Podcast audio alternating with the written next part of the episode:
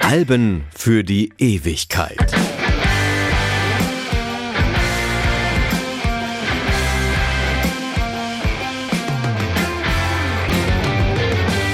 Hallo, Freddy Kappen hier. Tja, One More Chance. Ich hatte eine weitere Chance, mal was komplett anderes zu machen, was du gar nicht erwartetest, aber sorry, ich habe sie nicht genutzt. Wir sind in den 80ern, wir sind im Bereich der elektronischen Popmusik und wir sind bei einer Band, die im Jahr 87 einen ihrer kommerziellen Höhepunkte hatte. Es geht um die Patcher Boys, Actually. Platz 22 der besten Alben der 80er Jahre. Der Meinung ist zumindest das englische Musikmagazin Q. Mit einer aufpolierten, schon etwas älteren Nummer startet die Platte. One More Chance erschien bereits 1984 schon mal in einer von Bobby Orlando produzierten Version vor ihrem Durchbruch mit Western Girls ein Jahr später. Der Song basiert auf einem Demo für die Disco Drag Queen Divine. Patcher Boys fanden es aufregend, auf einen Backing-Track für Divine einen Text zu schreiben und der Erfolg hielt sich 84 allerdings erstmal in Grenzen.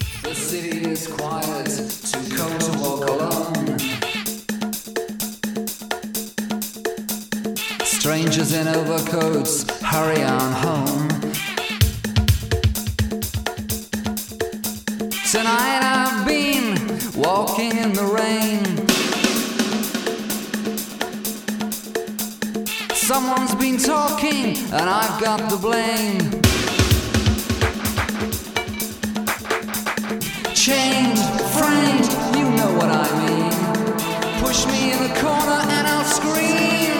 Just give me one more,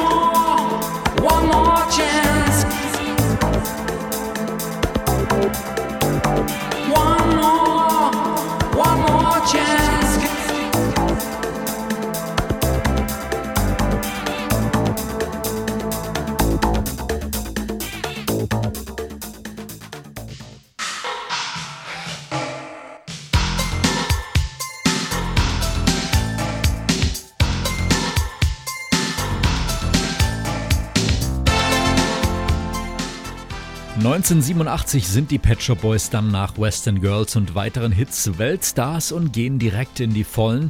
Der Kinofilm It Couldn't Happen Here entsteht und auch eine Kollaboration mit einem Weltstar, der allerdings etwas in Vergessenheit geraten ist, wird realisiert. 60s Soul-Sängerin Dusty Springfield gibt sich die Ehre auf What Have I Done to Deserve This? You always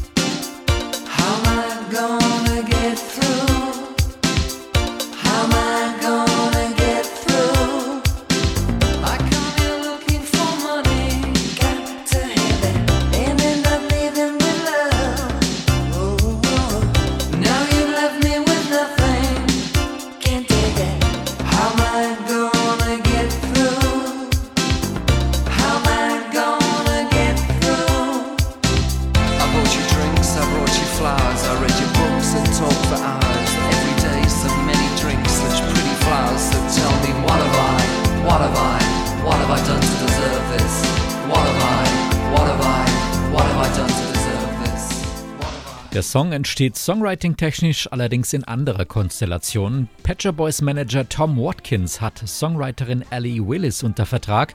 Eine Frau mit asymmetrischer Frisur, sagt Patcher Boys Keyboarder Chris Lowe, denn ja, wir sind schließlich in den 80ern.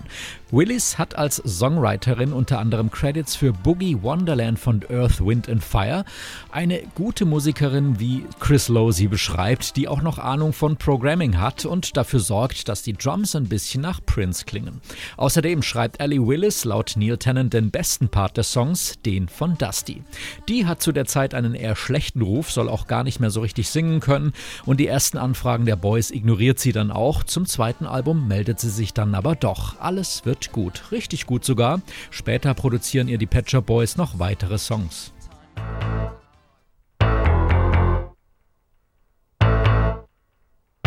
Das nächste Stück beginnt als Witz. Shopping ist sowas wie ein Running Gag von Neil und Chris, die offenbar Spaß dabei haben, die Londoner Oxford Street entlang zu gehen und dabei S-H-O-P-P-I-N-G zu rufen. Auch ihr früherer Producer Bobby O hat das Stück inspiriert, nämlich mit seinem Song Passion. Musikalisch soll Shopping nach Cameos Word Up klingen. Larry Blackman von Cameo soll es ursprünglich eigentlich auch produzieren. Es wird aber nichts draus. Auch Billy Idol Producer Keith Forsey wird angefragt. Der hat aber keinen Bock, was Neil Tennant ein bisschen verletzt.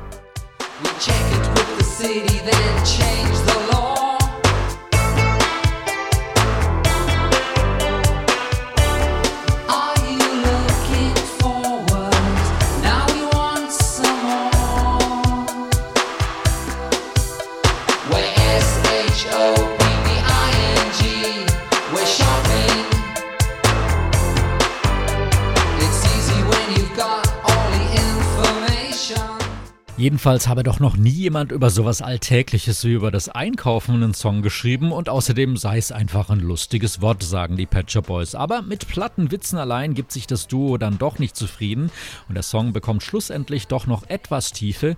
Er kritisiert die Privatisierung regierungseigener Industrien und musikalisch gibt es auch noch einen kleinen Tribut an Peter Hook von New Order. Das Keyboard am Ende imitiert sein Bassspiel.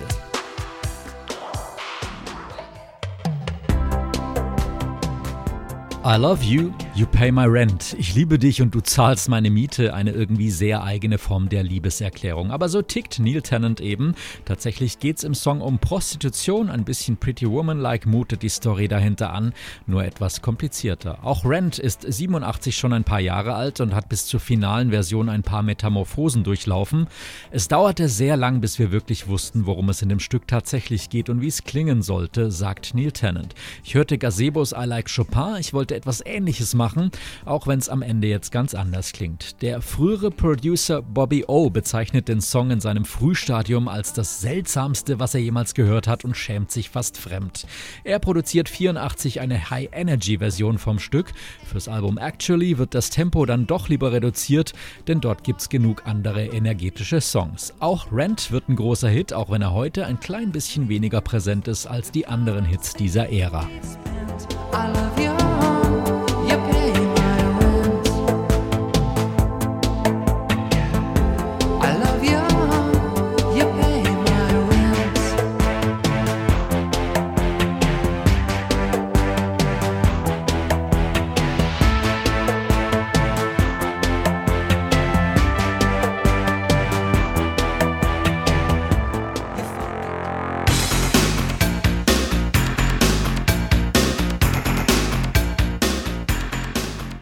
Der wohl augenscheinlich platteste Track des Albums ist Hit Music. Die Hookline fällt Chris Lowe nach einem Clubbesuch in New York ein. Dort läuft Peter Gunn von The Art of Noise. Im Taxi bekommt Lowe das Stück nicht mehr aus dem Kopf und singt spontan Hit Music on the Radio so vor sich hin. Ja, soweit so unspektakulär. Ein bisschen Venus sei dann noch drin. Schwerer raushörbar ist die Referenz im String Arrangement. Da steckt ein bisschen I Am the Walrus von den Beatles angeblich drin und auch ABBA werden zitiert zitiert. I've been working hard all day to pay the bills I have to pay. Ja, das klingt schon so stark aus Money, Money, Money geklaut. Neil Tennant fällt das aber erst Jahre später auf. Wie gesagt, oberflächlich eigentlich ein banaler Song und dann erzählt Tennant Jahre später, dass es in dem Stück eigentlich um AIDS geht, er aber diverse Textpassagen am Ende wieder rausgenommen hat, weil sie nicht gut genug waren. Live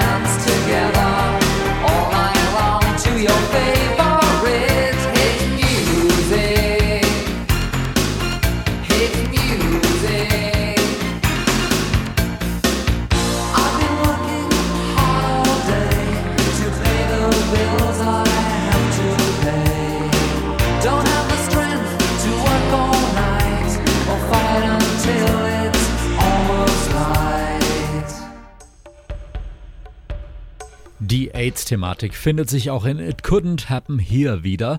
Die damals für die große Öffentlichkeit noch nicht als homosexuell geouteten Patcher Boys thematisieren viele Dinge aus ihrem Leben, aber eben noch nicht alles allzu offensichtlich. Tennant schreibt den Song für einen Freund, der eine HIV-Diagnose bekommt. Die Lyrics greifen die Ihr seid doch selbst schuld Anschuldigungen der Gesellschaft auf. Musikalisch sollte das Stück eigentlich mit Ennio Morricone entstehen, doch der meldet sich nicht auf die Anfrage. Stattdessen kommt Angelo Badalamenti an Bord. Der macht später die berühmte Twin Peaks Musik. Aber ein echtes Orchester, wie ursprünglich geplant, das gibt's auch mit ihm nicht. Stattdessen müssen drei Fairlight-Computer den Job machen. So klingt's dann am Ende tighter, aber auch seltsamer, sagt Neil Tennant. Und Dusty Springfield, die zählt den Song zu ihren Lieblingsstücken.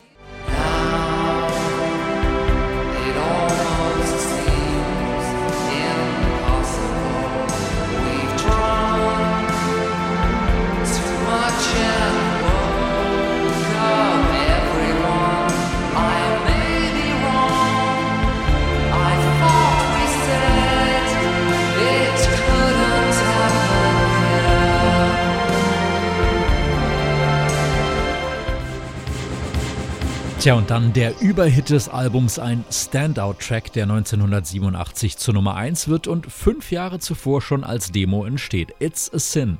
Chris Lowe spielt die Chords, Neil Tennant findet, dass es irgendwie religiös klingt. It's a Sin, It's a Sin, murmelt er also mehrfach vor sich hin und schreibt den Text dann quasi in wenigen Minuten. Als Katholik, da glaubst du ja, dass quasi alles Sünde ist, beschreibt Tennant die Grundidee. Aber natürlich ist auch wieder hier eine Verbindung zur eigenen Homosexualität mit drin, die viele junge Kerle in eine Identitätskrise stürzt, umso mehr, wenn sie religiös geprägt sind.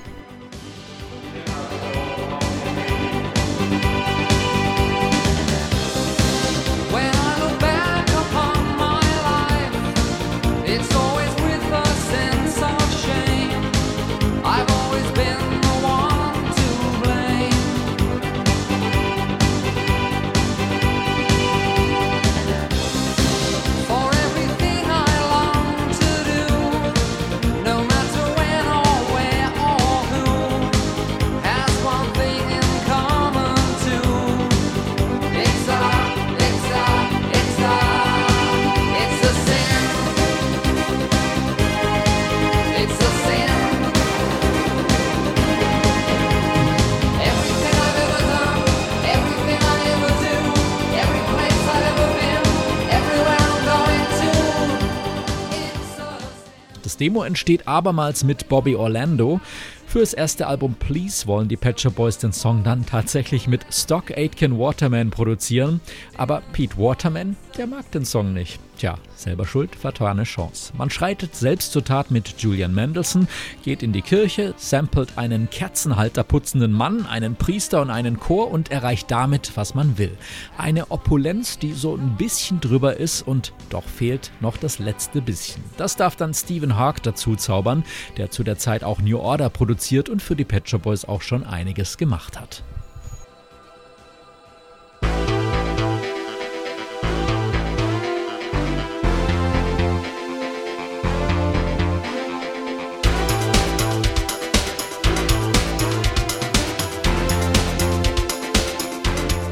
Track 8, der ist ein bisschen schneller abzuhandeln. I Want to Wake Up ist ein Song über unerwiderte Liebe. Liebe sei entweder ein Traum oder ein Albtraum. Wieder klaut man ein bisschen bei New Order. Außerdem beginnt Neil Tennant hier auch Harmonien zu singen. Man ist diesmal etwas ambitionierter unterwegs als noch auf dem Debüt Please.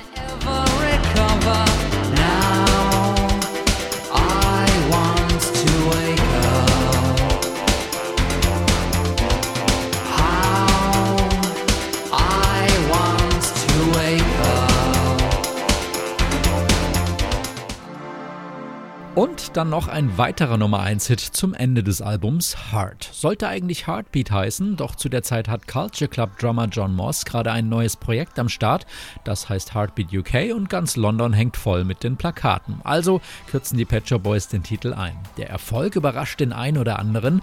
Die Chartprognose seitens eines renommierten Musikmanagements prophezeit einen ja, Platz 15. Tatsächlich bleibt der Song drei Wochen auf Platz 1 in England und auch in Deutschland wird die Spitze erreicht. Es sei einfach ein geradeaus Love-Song mit einem schrottigen Video, erklärt Neil Tennant den Erfolg.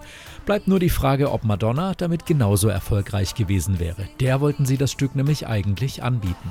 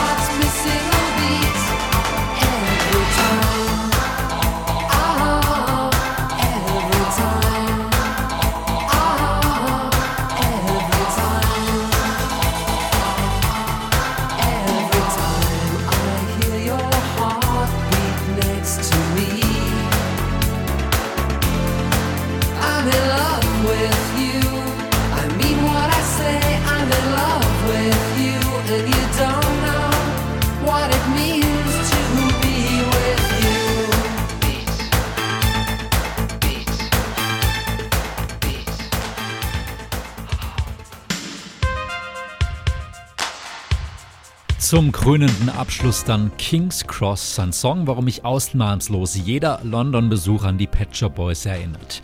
Der große Bahnhof im Nordwesten Londons, King's Cross, ist das Tor zur Prostitution, zur Depression und zur Drogensucht. Leute aus dem Norden mit der Hoffnung auf ein besseres Leben kommen über diesen Weg nach London und werden hier oft bitter enttäuscht. Es ist eine Metapher für Britain. Wait until tomorrow and there's still no way. Auch die AIDS-Thematik ist wieder drin und die Kritik am Thatcherism. Ein trauriger Song, sagt auch Chris Lowe.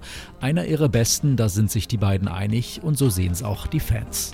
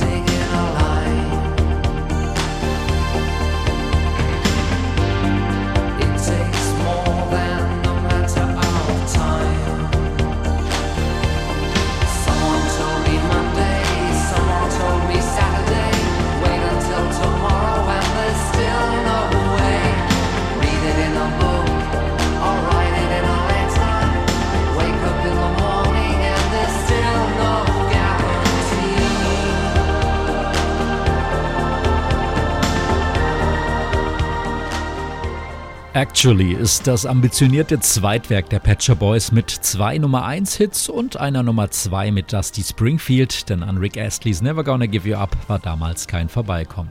Das bald darauf erscheinende Cover Always on My Mind war übrigens erstmals noch nicht auf dem Album, später auf der USA-Version hat man es mit draufgenommen. Actually hat mehr Producer, mehr Kollaborationen und die Tatsache, dass man noch nicht tourte, gab den Jungs Zeit, sich auf das Songwriting zu konzentrieren. Das Cover zeigt einen gähnenden Produzenten Neil Tennant ein Foto, das sie eigentlich fürs Magazin Smash Hits freigegeben hatten, dann aber doch lieber fürs Album wollten. Allein da schon blitzt der Humor durch. Die Songs selbst seien sehr ernst, aber selbst die Witze darauf seien ernste Witze und wenn Witze so klingen, dann will ich gern mehr davon hören. Lasst von euch hören auf Facebook bei Alben für die Ewigkeit, lasst einen Kommentar da. Ich bin Freddy Kappen, danke fürs Zuhören, bis bald.